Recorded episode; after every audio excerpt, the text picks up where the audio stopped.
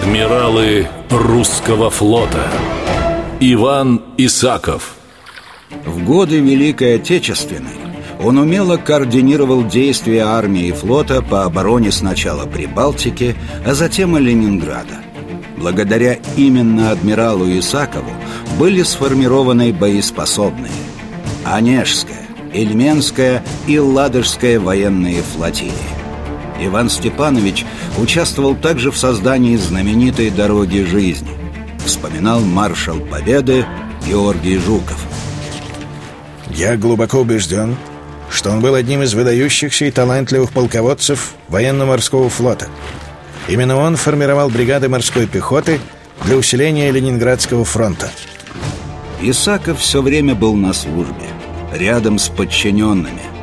Но когда выпадала редкая свободная минута, адмирал тут же отправлял своей жене Ольге небольшие короткие сообщения.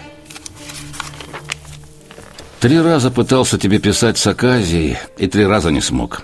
Такая работа. Писать о ней нельзя и незачем. Писать о ненависти к врагу некогда, читай в газетах. Писать о моей вере в победу ты о ней и так знаешь. Будь сильна.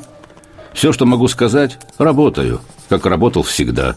Как надо работать в военное время, или вернее, сколько меня хватает.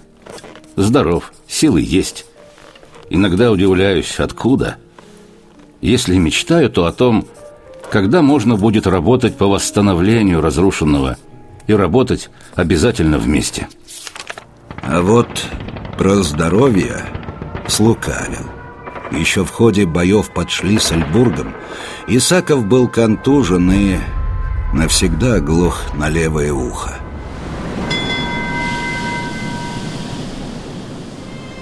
Он свято чтил флотские законы. На капитанском мостике может находиться только один командир. И точка. Больше никто. Однажды его корабль посетил Ворошилов. Климент Ефремович был ведь не только по сухопутным, но и по морским делам нарком. Он пребывал в превосходном расположении духа, много шутил а потом и вовсе стал давать советы капитану, что нужно делать, когда и как. Исаков не стерпел. Товарищ нарком, я прошу все советы передавать через меня. Ворошилов внимательно взглянул на Исакова и промолчал. Все замерли. Разрядил обстановку один из сопровождающих наркома. Правильно говорит товарищ Пойдемте, не надо нам мешать капитану